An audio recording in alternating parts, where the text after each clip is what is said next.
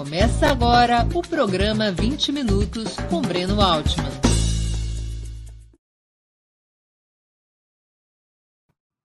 Bom dia. Hoje é 19 de abril de 2022. Está começando mais uma edição do programa 20 Minutos Análise. O tema: o que representa a chapa Lula-Alckmin?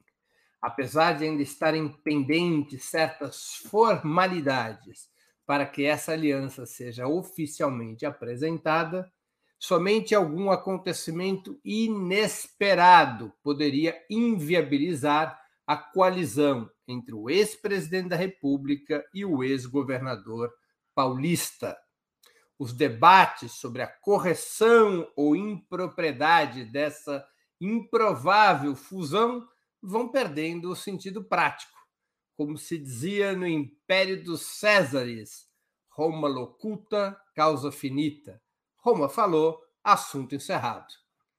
As portas para a polêmica virtualmente estão fechadas com a decisão do Diretório Nacional do Partido dos Trabalhadores, no dia 13 de abril, por 68 contra 16 votos, em favor dessa aliança, indicando-a para referendo do Encontro Nacional da Legenda, que se realizará dias 3 e 4 de junho.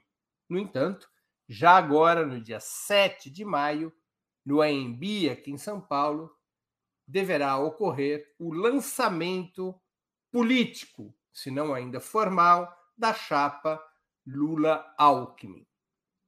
Quem quiser derrotar Jair Bolsonaro e retomar o processo interrompido pelo golpe de 2016, terá que votar em Lula, com Alckmin, por causa de Alckmin ou apesar de Alckmin. Qualquer outra alternativa levaria a maiores riscos de reeleição do presidente neofascista e de fragmentação da esquerda. De toda maneira, continua a ser muito importante, penso eu, entender como é que se chegou a esse acordo político entre antigos arquirrivais, qual a sua lógica e qual o papel que pode ter no cenário político, além das discussões que cercaram esse processo desde o seu início. Sobre esses temas será o 20 minutos análise de hoje. Antes de começar, quero pedir um pouquinho de paciência para o nosso imprescindível recado comercial.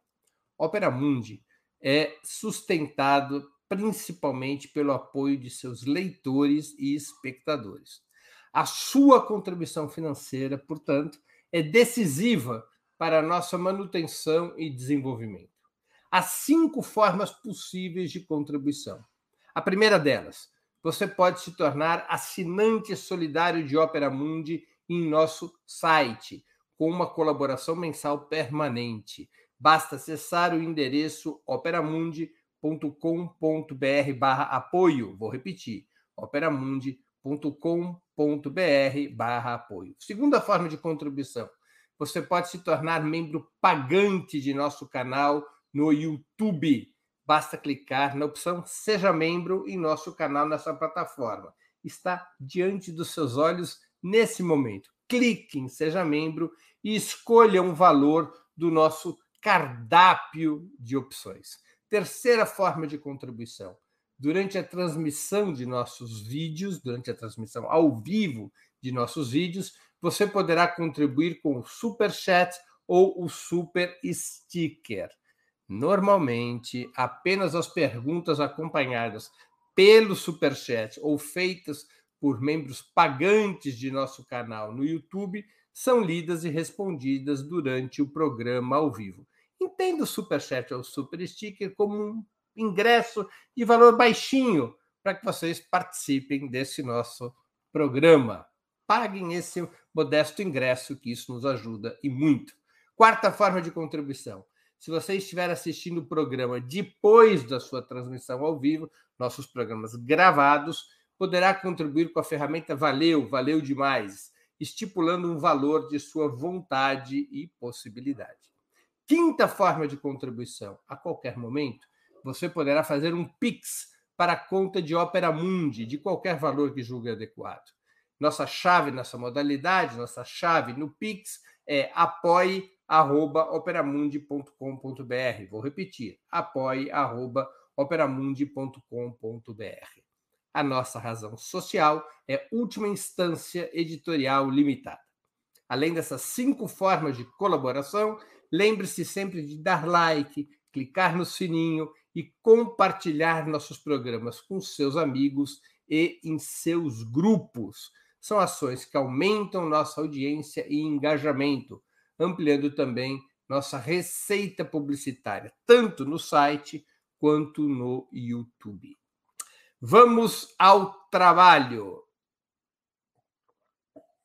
Essa história de aliança entre Lula e Alckmin começou há vários meses, como já é sabido, a partir de conversas entre Fernando Haddad, do PT, e Márcio França, do PSB, ambos candidatos a governador de São Paulo.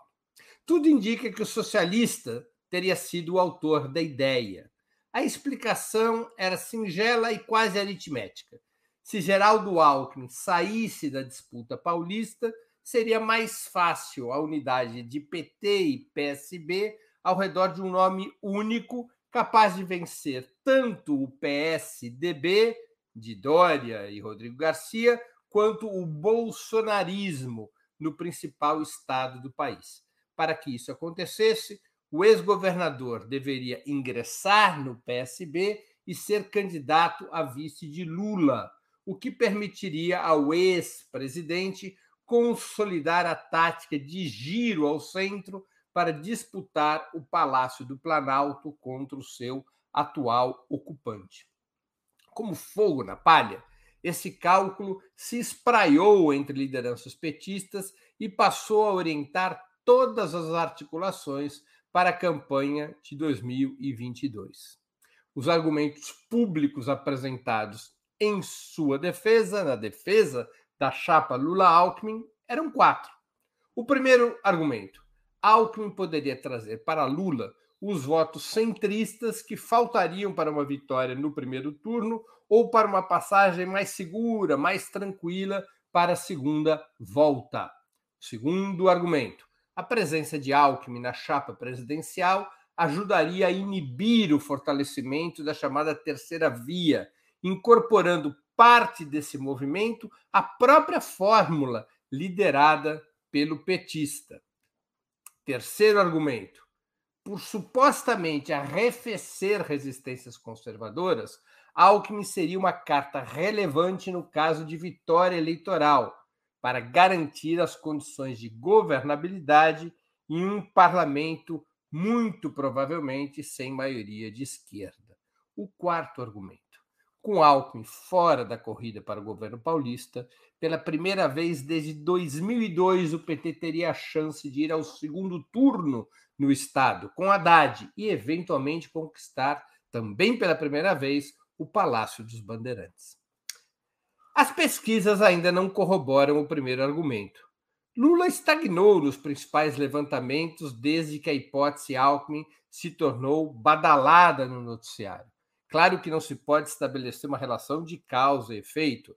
Não estou aqui dizendo que o Lula teria estagnado por causa da hipótese Alckmin, mas o fato é que a hipótese Alckmin, que ocupou o centro do noticiário nos últimos quatro meses, tampouco fez o Lula crescer nas pesquisas eleitorais. O segundo motivo revela certa harmonia com a realidade. A aliança de Lula com Alckmin pode ter contribuído para a desidratação da terceira via, criando até um sentimento de resignação nesse campo político. Mas algo prejudicial pode estar em curso. Votos que seriam de candidatos da terceira via, com a desmoralização dessa alternativa, com a desidratação da terceira via, os votos que poderiam ir a candidatos da terceira via podem estar retornando a Bolsonaro, ao invés de correr para Lula, o que explicaria parte da relativa ascensão, ainda que modesta, do ex-capitão nas últimas pesquisas. Ele estaria recuperando votos que tinham ido para a terceira via, diante da desmoralização da terceira via, parte desses votos, ao invés de marcharem para Lula, ao invés de marchar para Lula, marcha de volta a Bolsonaro. A terceira razão elencada para a, o apoio à chapa Lula-Alckmin, somente o futuro poderá comprovar de que Alckmin ajudaria as condições de governabilidade. É prudente uma boa dose de pessimismo nesse caso, penso eu. Afinal, Alckmin sempre foi um político de província, sem força própria na vida parlamentar nacional, e havia desaparecido do mapa depois de sua catastrófica derrota eleitoral em 2018, quando obteve menos de 5% dos votos para presidente. Apesar da enorme aliança ao seu redor, se eu não me engano, o Alckmin tinha uma aliança com 14 partidos e do incomparável tempo na televisão. Mas o quarto elemento da lógica Alckmin, esse sim, parece fazer todo sentido. Sem o ex-tucano na corrida, Fernando Haddad gira entre 30% e 35% das preferências eleitorais. E a tendência dominante é que passe ao segundo turno com razoáveis chances de vitória. Além desses quatro argumentos, os defensores da chapa Lula com Alckmin recorrem a um tranquilizante para arrefecer as críticas que vêm pela esquerda um empresário conservador, José Alencar, foi o vice-presidente entre 2003 e 2010, prestando enormes serviços para o governo petista, no qual se alinhava, aliás, com a ala que trombava contra a hegemonia do capital financeiro na economia. Quem é que não se lembra das críticas de Alencar contra os juros altos e outras medidas do Banco Central e do Ministério da Economia, liderado pelo então petista Antônio Palocci. No entanto, são duas as respostas possíveis a esse raciocínio, a esse tranquilizante, a essa comparação entre Alckmin e José Alencar. A primeira, de que o acerto na aliança com Alencar não encobre a tragédia política do pacto com Michel Temer, que lideraria, que viria a liderar a derrubada da presidenta Dilma Rousseff. Acerto com Alencar, mas erro terrível com Temer, a julgar pelos fatos. A segunda resposta é de que Alckmin, ao contrário do antigo vice de Lula, não fez até agora qualquer movimento público de ruptura ou crítica em relação às ideias neoliberais tampouco reviu sua participação destacada no golpe de 2016 e no apoio à prisão de Lula pela Operação Lava Jato. Alencar era um oponente do modelo financeiro desde o governo Fernando Henrique Cardoso, entre 1995 e 2002. Ele era senador e foi sempre crítico do neoliberalismo e favorável a uma outra via de desenvolvimento econômico, baseada no mercado interno de massas, o que permitiu sua aproximação programática com o PT. Alckmin, por sua vez, sempre esteve na vanguarda do neoliberalismo e não revelou, repito, até agora, qualquer mudança importante nesse alinhamento. Mas ele saiu do PSDB e foi para o PSB, aceitando o serviço de Lula. Isso representa uma mudança importante. Ele atravessou a rua de lá para cá, dizem os apoiadores da incorporação de Alckmin à chapa presidencial. Isso também é verdade, não pode ser omitido. A questão, porém, é outra. Se é certo que ele saiu do PSDB, será que há provas de que o PSDB saiu dele? Quanto a pertencer ao PSB, lembremos que esse partido também votou pelo impeachment de Dilma e, como Alckmin, vários de seus parlamentares têm chancelado as reformas liberais de Temer e Bolsonaro. Esse choque de argumentos, no entanto, somente fica claro se o entendermos como parte de um embate mais profundo dentro do PT e do conjunto da esquerda sobre a tática política que deveria ser seguida. Um embate entre frente ampla e frente de esquerda. Vamos acompanhar do que se trata. Até meados do ano passado, o PT oscilava entre as duas táticas. Recusou-se, por exemplo, a participar do movimento Direitos já em 2020, ao lado dos golpistas de 2016, e também se recusou a comparecer no ato contra Bolsonaro convocado pelo MBL na Avenida Paulista em setembro de 2021, ao contrário do que decidiram, por exemplo, o PCdoB e o PSB. O PT não foi ao ato convocado pelo MBL, o PT não participou do movimento Direitos Já em 2020. Mas o que é a Frente Ampla? Vamos começar do básico. Fundamentalmente, é a ideia de que, apesar de ser uma ramificação do neoliberalismo, o bolsonarismo corresponderia a um processo semelhante ao fascismo, ameaçando o país com a mudança de regime político e o fim da democracia liberal estabelecida pela Constituição de 1988. Por isso, o combate a Bolsonaro, escolhido como prioridade, não poderia estar condicionado à luta contra o neoliberalismo, devendo reunir todas as forças que tivessem como princípio a defesa do regime político da Sexta República, desenhado pela atual Constituição. Ou seja, a frente seria ampla, porque incluiria não apenas as forças de esquerda, mas também os setores de direita que estão na oposição ao atual presidente, incluindo aqueles setores que participaram do golpe de 2016 e que apoiaram as reformas liberais de Temer Bolsonaro. Eu chamo de Sexta República a república criada pela Constituição de 1988. O Brasil teve seis repúblicas porque, de verdade, teve seis constituições. A primeira república foi a Constituição de 1891.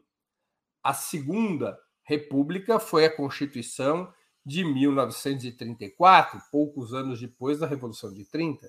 A Terceira República é o Estado Novo, a ditadura de Vargas e a Constituição outorgada de 1937. A Quarta República foi a Constituição da redemocratização em 1946. A Quinta República foi a ditadura militar com a sua fajuta Constituição de 1967, emendada depois em 1969. A Sexta República é a atual, criada pela Constituinte de 1988. Voltando aqui à história da Frente Ampla, a constituição desse amplo arco de alianças, que normalmente poderia se compor em caráter provisório no segundo turno, deveria ser antecipado, segundo seus defensores, segundo os defensores da Frente Ampla, deveria ser antecipado esse amplo arco de alianças para a primeira volta.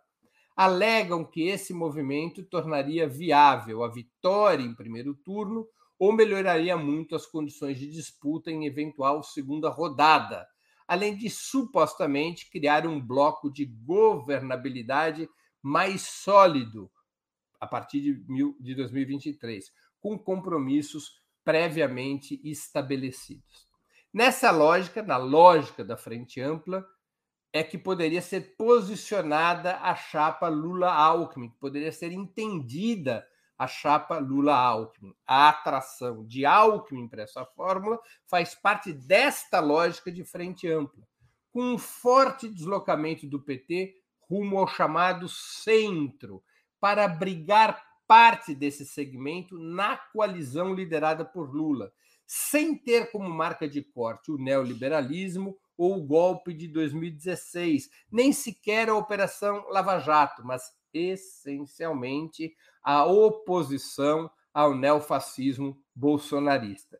O que, que eu chamo de marca de corte? É para a gente decidir quem está de um lado e quem está do outro. Se a marca de corte é o neoliberalismo, é um desenho. Se a marca de corte é apenas a luta contra o neofascismo bolsonarista, é outro desenho. Na lógica da frente ampla, o corte não é o neoliberalismo, quem está a favor e quem está contra o neoliberalismo.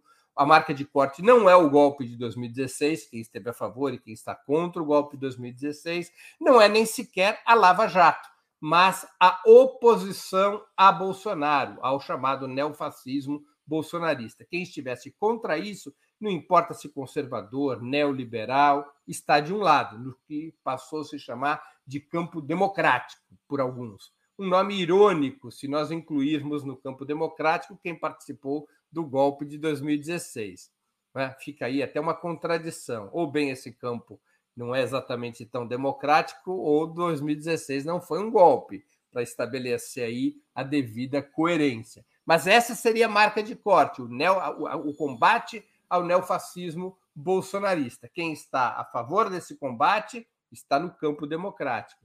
Quem está com o neofascismo bolsonarista é o campo a ser combatido, é o campo inimigo. A esta concepção de frente ampla se contrapõe como tática a frente de esquerda. Mas o que é que viria a ser esse caminho, o caminho da frente de esquerda? Seus defensores partem do pressuposto de que seria grave erro dissociar a luta contra o bolsonarismo do combate ao neoliberalismo. É uma luta que teria que ser travada sempre em conjunto. Reduzir o objetivo tático à derrota de Bolsonaro, segundo os defensores da frente de esquerda, não apenas tornaria mais difícil romper com o modelo neoliberal radicalizado a partir do golpe de 2016, origem dos graves problemas sociais e da perda de soberania nacional, como também poderia levar à perda de votos, dizem os defensores da frente de esquerda. A centralidade da questão democrática sobre o confronto contra o modelo neoliberal teria pouco impacto nas classes trabalhadoras, nos pobres da cidade e do campo. Afinal de contas, embora Bolsonaro represente uma ameaça de mudança do regime político, não houve mudança do regime político. Nós continuamos com essas suas características peculiares, nós continuamos na democracia liberal.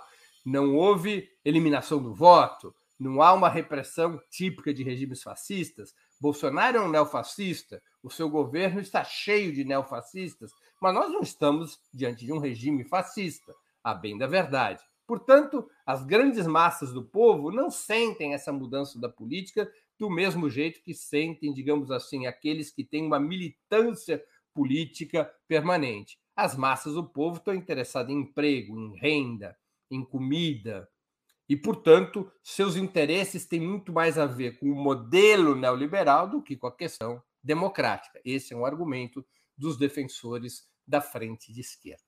Quem defende a frente de esquerda também analisa que o esfarelamento dos partidos ditos centristas desde 2018, os partidos centristas, as eleições presidenciais de 2018 foram arrasados.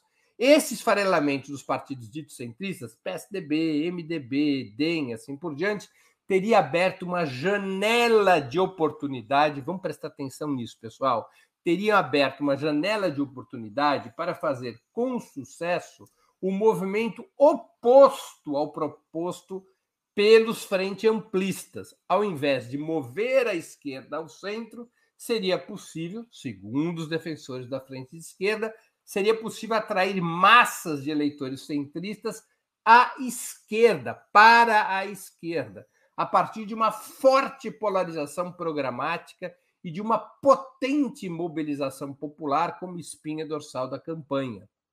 Considero que para fazer essa investida, para ter mobilização popular, seria necessária a máxima identidade de esquerda possível no primeiro turno, para despertar um sentimento de mudança profunda, de, de refundação nacional, um sentimento antissistema, que disputasse o sentimento antissistema com o Bolsonaro, deixando apenas para o segundo turno eventuais acordos que ampliassem a frente contra o Bolsonaro.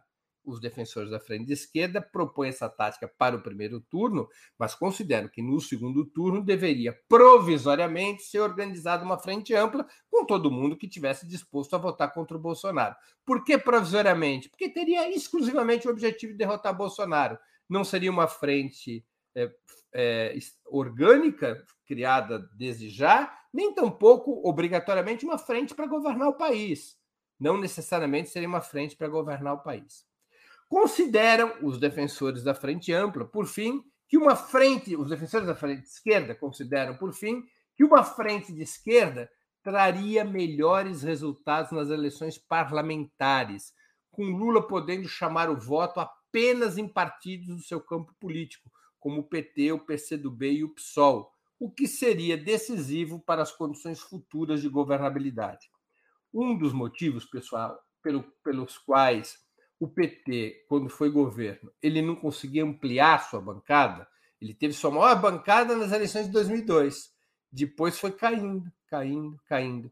É porque foram feitas alianças tão amplas, tanto para a disputa presidencial quanto nos estados, que o candidato a presidente Lula, depois Dilma, e os candidatos a governador, eles não tinham autonomia, não tinham a possibilidade de pregar o voto em candidatos do PT e de partidos de esquerda. Eram obrigados ou a ficar neutro, neutros na disputa pelo voto parlamentar, ou a defender o voto em quaisquer candidatos dos partidos aliados, que eram partidos que envolviam inclusive setores da direita, como o MDB, como o PP no Nordeste e assim por diante. Então, isso é um dos motivos pelos quais a bancada petista não cresce, apesar do PT governar o país, ter conquistado quatro mandatos seguidos. Uma frente de esquerda reduzida no primeiro turno aos partidos de esquerda daria liberdade a Lula. E se nos estados também houvesse tática de frente de esquerda, também daria liberdade aos candidatos a governador de defender claramente quem vota em mim, vota em candidatos do PT, do PCdoB ou do PSOL, por exemplo. Com isso, melhorando as possibilidades de desempenho na eleição parlamentar. Os partidários da frente de esquerda também consideram que a mobilização social será o fator fundamental de governabilidade se Lula for eleito, o que daria mais um argumento, na opinião dos defensores da frente de esquerda, para que se construísse uma coalizão com um claro programa de ruptura com o bolsonarismo e o neoliberalismo. Por fim, os defensores da frente de esquerda alertam que não se poderia apostar sempre na hipótese de que, em qualquer cenário, quanto maior o arco de alianças, maiores as chances de vitória. O triunfo do neofascista Viktor Orbán na Hungria contra uma frente amplíssima seria uma prova de que política não é aritmética. O mesmo valendo para a aliança entre Partido Socialista, Partido pela Democracia e Democracia Cristã no Chile, cuja candidatura presidencial amargou no ano passado a quinta colocação na disputa presidencial. De toda maneira, atualmente não pode haver dúvidas de que dentro do PT de esquerda, por hora, prevalece a tática da frente ampla. Sob a sua batuta, sob a batuta da tática de frente ampla, será dirigida a campanha presidencial de 2022. Isso já está claro e definido. A questão Alckmin já está resolvida. Como eu disse, para derrotar Bolsonaro e garantir a retomada do processo interrompido em 2016, o único voto possível, o único voto que vai nessa direção é o voto em Lula, com Alckmin ou apesar de Alckmin. Essa questão já está resolvida. Agora, a polêmica se desloca para o programa. Também na última reunião do Diretório Nacional do PT, ao se discutir os itens programáticos para a federação com PCdoB e PV, a federação foi oficialmente lançada ontem, dia 18 de abril. Na reunião do Diretório Nacional do PT, que decidiu, portanto, os itens programáticos eh, para a composição da federação, foram abandonadas várias formulações do Programa de Reconstrução e Transformação do Brasil, aprovado em 2020. A Carta Programa da Federação, por exemplo, não fala de revogar a independência do Banco Central, não fala em abolir o artigo 142 da Constituição, que é um artigo que, de forma sorrateira, prevê intervenção militar. O artigo 142 da Constituição diz que é papel das Forças Armadas a defesa das fronteiras nacionais, a soberania nacional, e a defesa da lei e da ordem, desde que convocada por um dos três poderes da República. Vocês veem que é um artigo malicioso que os militares impuseram no processo constituinte de 88 e que abre uma porta para que a tutela das Forças Armadas sobre o Estado, a grande questão da, da democracia brasileira, romper essa tutela, para ver como essa, essa tutela, de alguma maneira, está constitucionalizada.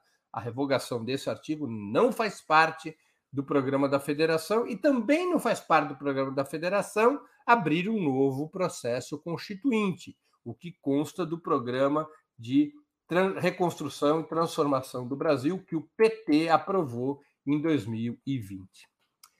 Poderíamos ter nas eleições desse ano e no governo uma situação na qual a aliança corresse para o centro, com Alckmin e outros mais, mas o programa se mantivesse à esquerda, nos termos em que foi aprovado há dois anos pelo PT? Essa é a principal dúvida do momento. O fato é que cresce a pressão sobre o PT e Lula para moderarem o programa e circunscrevê-lo apenas ao propósito da frente ampla: combater e afastar Bolsonaro, restaurar plenamente o regime político da Sexta República, mas sem colocar em xeque os fundamentos do modelo neoliberal e sem avançar para um outro tipo de sistema político lastreado pela radicalização da democracia. Essa é a pressão sobre o PT e Lula. É uma pressão irônica. O PT e Lula foram a principal oposição à transição conservadora da ditadura à democracia. Lembremos que o PT boicota o Colégio Eleitoral de 1985, que elege a chapa Tancredo Neves Sarney. O PT boicota o Colégio Eleitoral. Que, e o Colégio Eleitoral é a pia batismal do que nós viríamos a conhecer como a Sexta República. O PT faz oposição cerrada à Nova República, que era o nome que tinha a Sexta República nos anos 80, faz oposição cerrada à Nova República quando Tancredo agoniza e morre e Sarney assume o seu lugar. Mesmo com Tancredo adoentado, o PT fez oposição duríssima à Nova República. E o PT é, vota contra a Constituição de 88 contra a Sexta República, embora a tenha assinado. Neste momento, a pressão sobre o PT e Lula é para que assumam um papel de força restauradora da Sexta República, contra a qual se colocaram por 10, 20 anos, acumulando forças para a vitória que seria alcançada em 2002. Há quem defenda que agora o que importa é apenas tirar Bolsonaro. O resto a gente vê depois. O problema é que a política, além de não ser aritmética, tampouco é uma linha evolutiva no tempo. Um primeiro passo mal dado pode quebrar a perna do caminhante e permitir que seja ultrapassado por seus concorrentes. Essa é a realidade com a qual estamos lidando. Creio que não pode haver, repito pela terceira vez, qualquer dúvida de que deve ser incondicional o voto no ex-presidente Lula para enfrentar o bolsonarismo e resgatar, retomar o fio da história interrompido em 2016. O apoio ao ex-presidente Lula a participação na campanha, o voto deve ser incondicional. Mas este apoio incondicional não pode significar que fechemos os olhos às questões que estão em disputa. Quanto mais abertos nossos olhos para essas questões, mais produtiva é a nossa incondicionalidade. Incondicionalidade não é cegueira. Muito obrigado pela atenção. Antes de continuarmos e de respondermos as perguntas, aproveito para pedir novamente que vocês contribuam financeiramente com Opera Mundi. Lembrem-se, há cinco formas de fazê-lo. A primeira é a assinatura solidária em nosso site, operamundi.com.br barra apoio. Vou repetir, operamundi.com.br barra apoio. A segunda é se tornando membro do nosso canal no YouTube, clicando em Seja Membro agora mesmo, escolhendo um valor no nosso cardápio de opções. A terceira é contribuindo com o Super Chat ou o Super Sticker, A quarta é o Valeu, valeu demais, que funciona exatamente como o Superchat, mas quando você estiver assistindo nossos vídeos gravados, a quinta é através do Pix. Nossa chave é apoie.operamundi.com.br. Vou repetir, nossa chave no Pix é apoie.operamundi.com.br. A nossa razão social é última instância editorial limitada. Quero também informar que estamos com uma promoção especial para quem fizer uma assinatura solidária anual de Opera Mundi ou uma assinatura mensal com valor mínimo de 48 reais.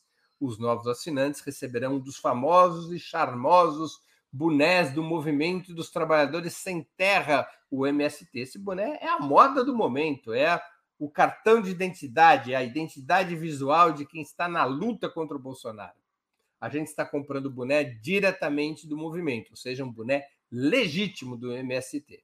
Assinatura solidária para obter esse brinde pode ser feita no endereço operamundi.com.br barra apoio. Vou repetir, operamundi.com.br barra apoio. Vamos às perguntas. Bora lá. A Jaqueline Terry, que contribuiu com 4,49 libras esterlinas. Jaqueline, sou por uma frente ampla, mas sem perder a essência da luta de classes. O que achas? Olha, Jaqueline, eu acho que é uma contradição complexa, porque a ideia de frente ampla é não delimitar as alianças pelas classes sociais. Você delimita por um objetivo político. Qual é o objetivo político? Tirar Bolsonaro. Isso significa que deve ser constituída uma frente de todas as forças, não importa de quais classes sociais, que estejam dispostas a tirar o Bolsonaro.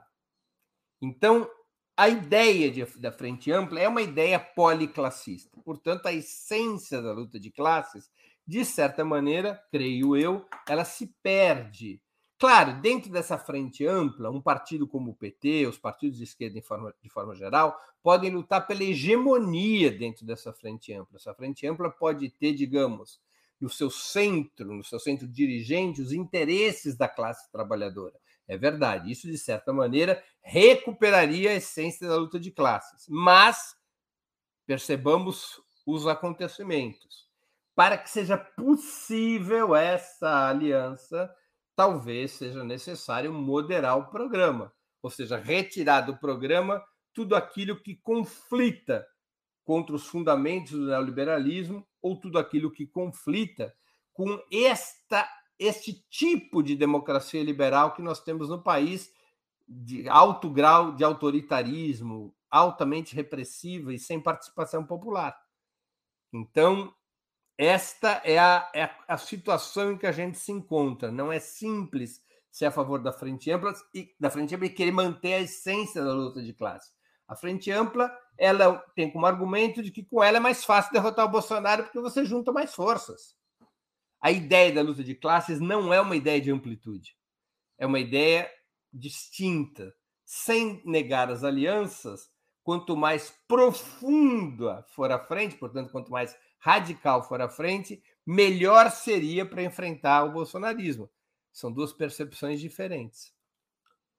A Cecília MB, que contribui aqui com R$ 27,90 é, reais no, no super chat, queria agradecer muito a, a Cecília. Breno, me intriga eu não entendi. Os argumentos despolitizados, pouco tempo depois de tudo que aconteceu de 16 para cá. Temos que aceitar tudo sem crítica, sou mais Pomar. Ela deve estar se referindo ao Walter Pomar. É mais um comentário da Cecília, né? É, do que propriamente uma questão. A Cecília volta de novo com uma questão, com outra contribuição no Superchat. Cecília está sempre ajudando, sempre contribuindo aqui. Quero agradecer muito a ela, viu? é, e que ela seja exemplo para todos os demais. É, Cecília MB. Breno, a questão é complexa, mas com a presidente Dilma, o vice foi um problema central para o impeachment. O partido analisa isso? Dilma foi inábil? Olha, teríamos que perguntar aos dirigentes do partido a esse respeito.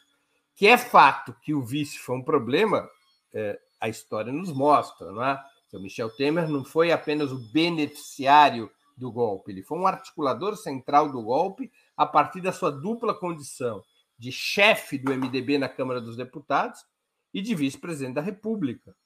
Ele era, ele podia fazer promessas aos deputados que votassem pelo golpe, porque ele assumiria a presidência e estaria em condições de honrar aquelas promessas. Todo mundo sabe como é que foi a regimentação de votos para derrotar a Dilma.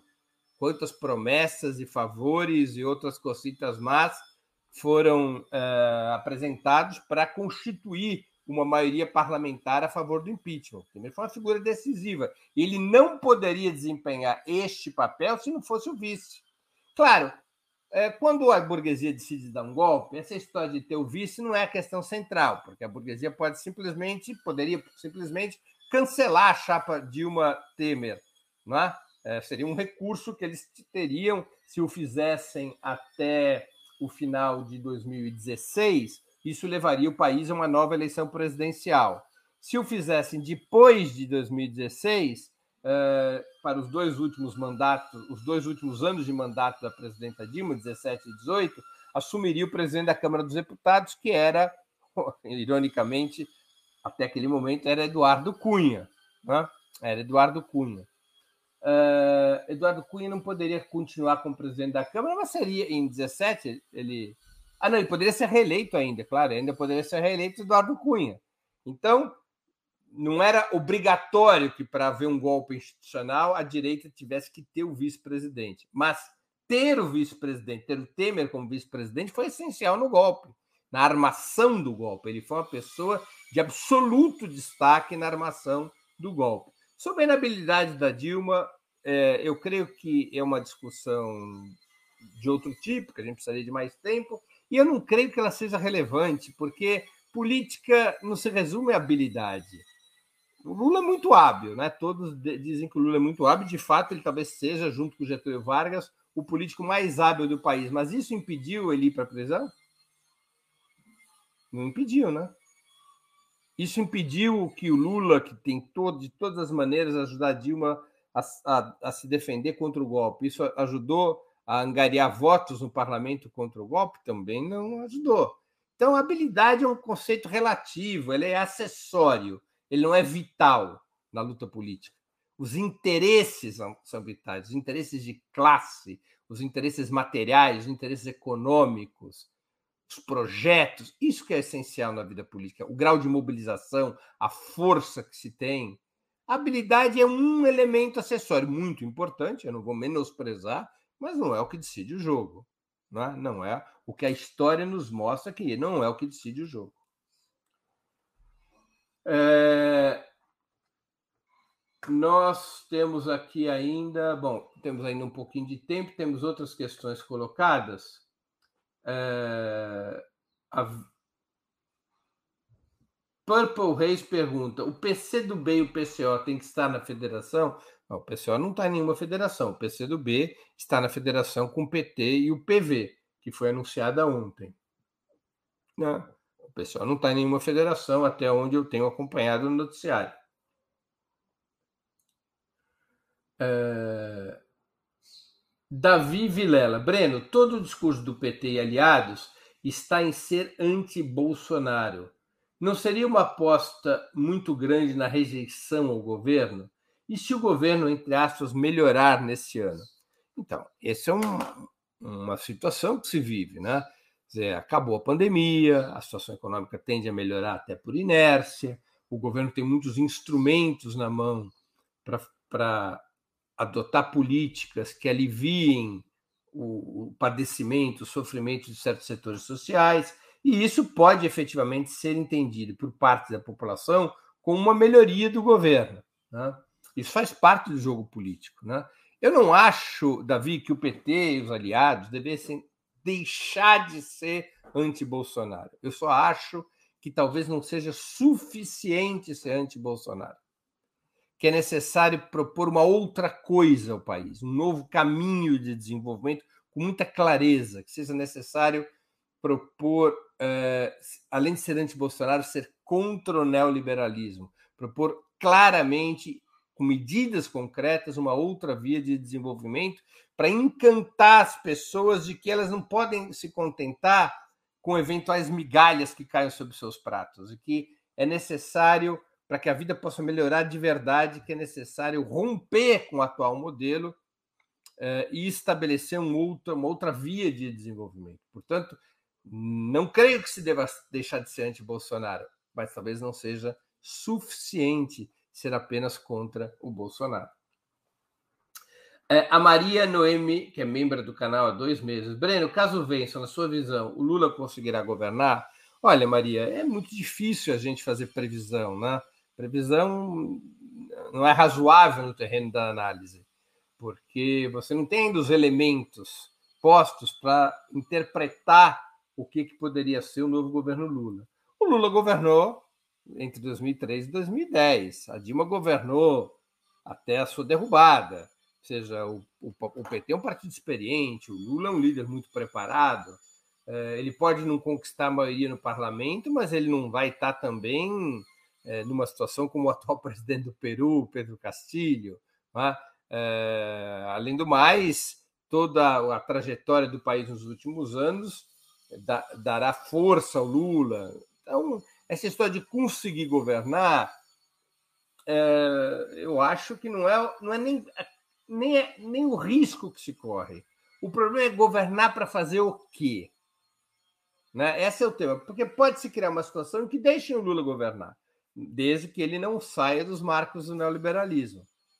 Aí é um problema grave para o Lula, para o PT e para a esquerda, porque isso pode acarretar uma, uma forte perda de base social.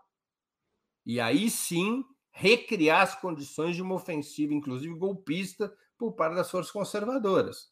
Agora, se o Lula quiser, como tem sido o seu compromisso do PT, quiser estabelecer um outro modelo de desenvolvimento, do que, que ele precisará para governar? Bastará alianças com esses setores da direita neoliberal? Aliás, essas alianças efetivamente ajudarão de algo? Ou que precisará é de outra coisa? Mobilização popular, participação, clareza programática, utilizar todos os espaços do Estado para apostar na educação, na mobilização e na organização do povo. Então, quais são as condições para governar e transformar? Eu acho que ficaria melhor a gente discutir desta forma, porque aí não é previsão. Aí a gente olhar para um cenário e dizer, ok, para transformar o país nos, no, nos termos em que o PT e Lula propõem, as condições necessárias são essas, essas e essas. Eu acho que seria um debate mais rico e eu acho até que mais para frente devemos eh, pegar essa pergunta que você mesmo está propondo de uma outra forma e fazer um programa específico a esse respeito. É... Deixa eu ver aqui. Politiek Sputnik. Breno, você acha que a candidatura de Glauber Rocha prejudica a campanha do Lula ou favorece apontando temas mais para a esquerda? Olha, eu acho que a candidatura do Glauber Braga vive uma contradição insolúvel. Se ela crescer, o que dificilmente acontecerá, ela atrapalha. Se não crescer, ficar muito pequenininha, não tem repercussão nenhuma. Não, não, não, servirá para apontar tema nenhum mais para a esquerda, porque ela não terá vínculos com os setores sociais, tá? que é o mais provável. Então, nós vivemos uma situação diferente de 2006, 2010, 2014, na qual candidaturas supostamente à esquerda do PT, mesmo que tivessem um espaço pequeno, tinham alguma margem para disputar a opinião pública. Em 2006, aliás, na carona da, do mensalão e do discurso udenista, o pessoal com a, Maria, eh, com a Luiz Helena chegou a 6% dos votos. Né? Depois sempre rodou ali em torno de 1%, menos de 1%. Em 2018, permitiu, foi uma candidatura fraca, mas permitiu lançar o Boulos no cenário nacional e talvez tenha tido alguma importância para preparar a sua candidatura a prefeito de São Paulo em 2020. Mas, na atual situação do país, eu creio que qualquer candidatura eh, de outro partido que não seja que, que, que rivalize com Lula ela é um mau passo, não apenas em relação à luta contra o Bolsonaro, mas um mau passo para si próprios, porque não vai ter auditório, porque o povo que é contra o Bolsonaro quer derrotá-lo e o, a, a, conexão disso com Lula é muito forte, é muito forte. Né?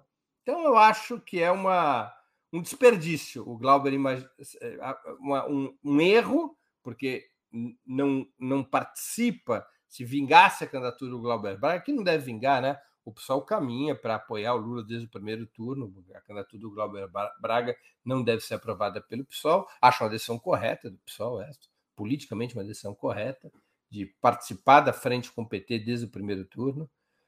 Uh, mas se existisse a candidatura do Glauber Braga, é essa história que, eu, é, no meu ponto de vista, é isso. Se crescer, atrapalhe, pode ser perigoso. E se não crescer, é, é o mais provável, ela viraria uma candidatura sem auditório uma candidatura, um gasto de energia que acabaria prejudicando esses próprios setores de esquerda. O Wagner Momesso, que é membro do nosso canal também há seis meses. Lula quer mostrar que ricos e pobres podem governar juntos ou apenas o que o momento exige? Olha, é, o discurso da Frente Ampla ele tem um objetivo, que é nutrir a simpatia de um arco de forças que vai desde a oposição radical ao bolsonarismo até aqueles que votaram no Bolsonaro por bronca do PT e do Lula em 2018, mas que agora estão descontentes com o atual presidente. Há uma interpretação, aparentemente, na, no, na, na campanha do Lula, no PT, é, à luz até de experiências anteriores das campanhas, especialmente de 2002, de que é, prometer tranquilidade, paz, é, tem um efeito atrativo, tem um poder de atração sobre esse eleitorado que não é do PT, sobre esse eleitorado que não é de esquerda, sobre esse eleitorado que até votou no Bolsonaro em 2018. E também há uma interpretação de que um dos elementos mais disruptivos, um dos elementos mais antipáticos de Bolsonaro é exatamente o seu discurso do ódio, que deveria ser contraposto a uma espécie de discurso da pacificação, por, um, por uma espécie de discurso de pacificação, um discurso de amor, que é um pouco o que o Lula encarna, um discurso de pacificação, de pacificação nas famílias, de pacificação é, no ambiente social brasileiro. Né? É, então, imagino que seja esta a lógica. E também esta é a lógica que pode ser que esteja sendo projetada para tentar ter um governo é, viável depois de, de, de, de 1 de janeiro de 2023, tentando reduzir o grau de conflitos na sociedade. Dá certo? Não dá certo? Cada etapa histórica é diferente, né? Por um certo período deu certo nos governos petistas. Depois deixou de dar certo. Deixou de dar certo. O discurso não controla o conflito social, o conflito distributivo, a luta de classes, ela não é controlada pelo discurso. Né? Em períodos em que a luta de classe se desenvolve pacificamente, em que, por exemplo, a burguesia aceita fazer certas concessões, porque é essas concessões são compensadas de alguma maneira, um discurso de pacificação tem uma certa acolhida. Foi o que aconteceu no Brasil ali entre 2003 e 2008. Eh, a burguesia foi obrigada a concessões, houve maior distribuição de renda, houve mudança, reorientação dos fundos públicos em favor dos pobres, houve uma política internacional soberanista, eh, houve, enfim, eh, cresceu o salário mínimo, cresceram os salários, e a burguesia teve como compensação a ampliação do mercado interno, a ampliação do mercado externo, e com isso ela aceitou, vamos dizer assim, esse mecanismo ganha-ganha, né? Os ricos e pobres ganham, isso não quer dizer que a burguesia perca. Então, ou, ou se ela perde, ela é compensada pela expansão do mercado. Agora, depois da crise de 2008 e 2009, isso deixou de ser possível. E aí o discurso da pacificação ele passa a ser uma peça de museu, quer dizer, ele perde utilidade política, porque ele não está colado na realidade. A realidade atual é de pacificação ou de confrontação? Essa é a grande questão que tem que ser respondida. Né? É um dos debates dentro da esquerda. É uma realidade de pacificação ou de confrontação? Eu creio que os sinais internacionais e internos que temos é de confrontação. O mundo caminha para uma bipolaridade muito pesada e, a, e aqui dentro do Brasil a margem de manobra para a pacificação é mais estreito que em 2003. Talvez seja necessário um discurso mais mobilizador do que pacificador. Mas quem sou eu na fila do pão? O fato é que o discurso hegemônico não é o discurso o tempo todo. Perceba que muitas vezes o discurso do Lula tem outras características, mas o discurso hegemônico é o discurso da pacificação para se contrapor ao discurso do ódio de Jair eh, Bolsonaro. É, Mário Scandarolina, sua opinião: PSOL, PSTU, PCB deveriam fazer parte da frente partidária junto com PT, PCdoB e PV? Olha, Mário, é uma boa pergunta essa. Na minha opinião, nós devíamos ter uma federação de toda a esquerda, ou seja, uma federação que incluísse o PT, o PSOL e o PCdoB e também os partidos extraparlamentares de esquerda. O PCB, quem quisesse, né? Eles não são obrigados a querer, mas PCB, PSTU e assim por diante. Uma federação de esquerda. O país estaria bem servido, provavelmente, com quatro ou cinco federações que agrupassem os quase 40 partidos por ramo ideológico. Uma federação que representasse o neofascismo, que representasse o que é o bolsonarismo, uma federação que representasse o que é a direita liberal, PSDB, Cidadania, MDB, União Brasil, uma federação que seria centro-esquerda, que é PDT, PSB principalmente, uma outra federação que representasse a esquerda, que é essa que a gente está aqui conversando. Se fosse possível caminhar para estes blocos, nós teríamos uma politização do país, porque haveria maior clareza dos projetos entre, entre federações é, que são pró-neoliberais e pró-capitalistas e uma federação que fosse anti-neoliberal e que apontasse o socialismo como perspectiva de, de, de superação da, da, da, da, via atual de desenvolvimento do país. Né? É, creio que assim, assim seria o melhor caminho, mas é, infelizmente as federações nesse momento se transformaram mais em arranjos eleitorais imediatos, como resolver o problema da cláusula de barreira, do PCdoB, do próprio PSOL, como resolver problemas eleitorais da disputa desse ano. Elas perderam uma dimensão estratégica, ao menos por hora, e elas viraram arranjos eh, táticos, né? arranjos eleitorais para esse ano. É uma pena, porque eu acho a federação um bom instrumento. A questão é que a utilização desse instrumento está sendo uma utilização voltada para arranjos eleitorais imediatos. É, o Djalma Vila Góes. Breno, Lula é um grande estadista. Não estaria na hora de iniciar a campanha do PT nas TVs do Brasil? Djalma, campanhas da TV não pode. Isso aqui é determinado pela lei eleitoral. Nas televisões, só pode fazer campanha nos 45 dias que antecedem as eleições. Portanto, somente a partir de, do, do segundo, da segunda metade de agosto é que vai ter campanha na televisão teoricamente nem se pode fazer campanha agora, só pode fazer campanha 45 dias antes das eleições. Mas na prática, o Bolsonaro está fazendo campanha e talvez a melhor resposta que o PT devesse ter seria colocar uh, o bloco na rua, né? É, não televisão, rádio, porque isso não pode mesmo, não tem como. As televisões nem aceitariam qualquer tipo de campanha, mesmo que fosse pago, que no Brasil não pode. É, mas está na hora de mobilizar, né? de ir para as ruas, de começar os comícios, de começar as concentrações, de ter uma agenda do Lula em que ele vai visitar os estados, visitar o povão e criar, enfim, um clima no país, uh, uma espécie de pré-campanha, que assim seja, mais dinâmico junto ao povo. Acho que isso talvez já esteja na hora, mais do que na hora. É... Armando Januário, a urgência nesse momento não seria derrotar o fascismo e fazer um governo de pacificação e unificação nacional para nas eleições de 2026 radicalizar a democracia? Olha, Armando, se a política aceitasse desenhos evolutivos, uma linha do tempo, talvez eu concordasse com você, mas o problema é que a experiência histórica nos mostra que não funciona assim. Tá? a gente não é capaz de organizar essas etapas porque as irregularidades da luta de classe, dos, das questões nacionais e internacionais é muito forte e nós estamos num momento muito turbulento. Então, o que acontece? Se nós deixamos de aproveitar esse momento em que as forças, em que os velhos partidos da burguesia estão fracos, para constituir um polo à esquerda que seja capaz de ter hegemonia no país, que seja capaz de mobilizar o povo, se nós não aproveitamos essa oportunidade, será que essa oportunidade não vai se fechar?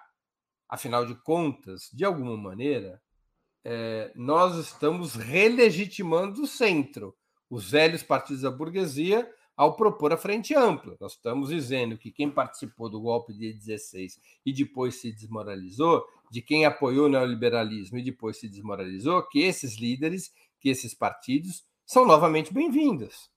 Então a consequência é que você traz de volta ao jogo esses partidos.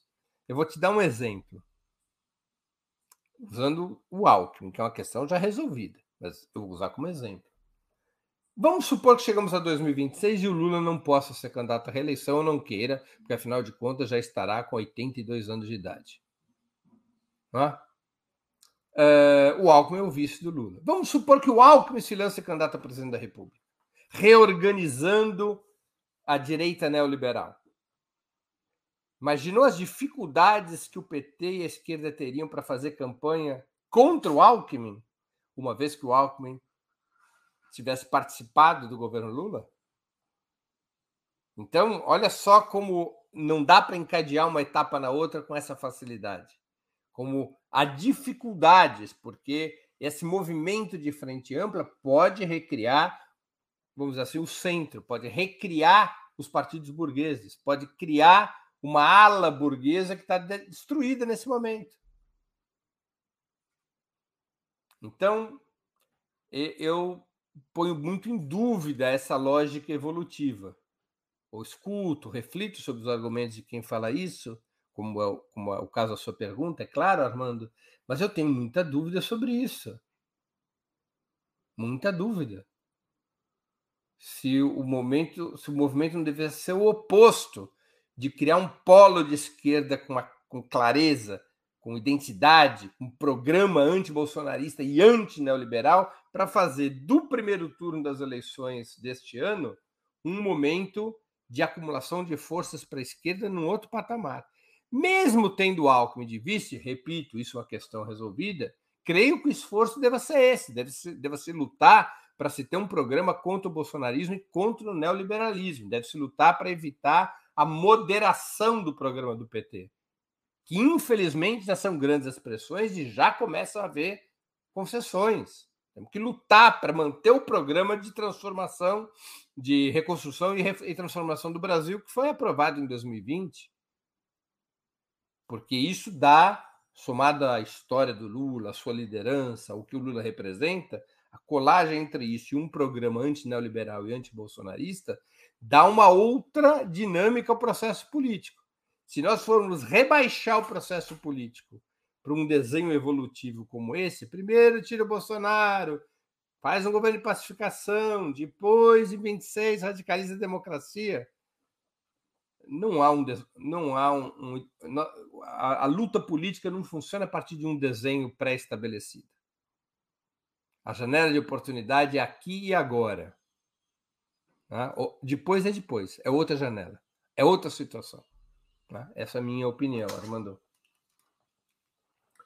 Bom, e com isso a gente conclui o programa 20 Minutos Análise de hoje, cujo tema foi o que representa a chapa Lula-Alckmin. A essa altura do campeonato, o que ela representa, antes de mais nada, é o caminho que temos para hoje para derrotar Jair Bolsonaro. É o caminho que temos para reatar o processo interrompido pelo golpe de 2016. Queria agradecer a todos e a todas que nos acompanharam. Sem vocês, o nosso trabalho não seria possível e não faria sentido. Um grande abraço a todos e a todas.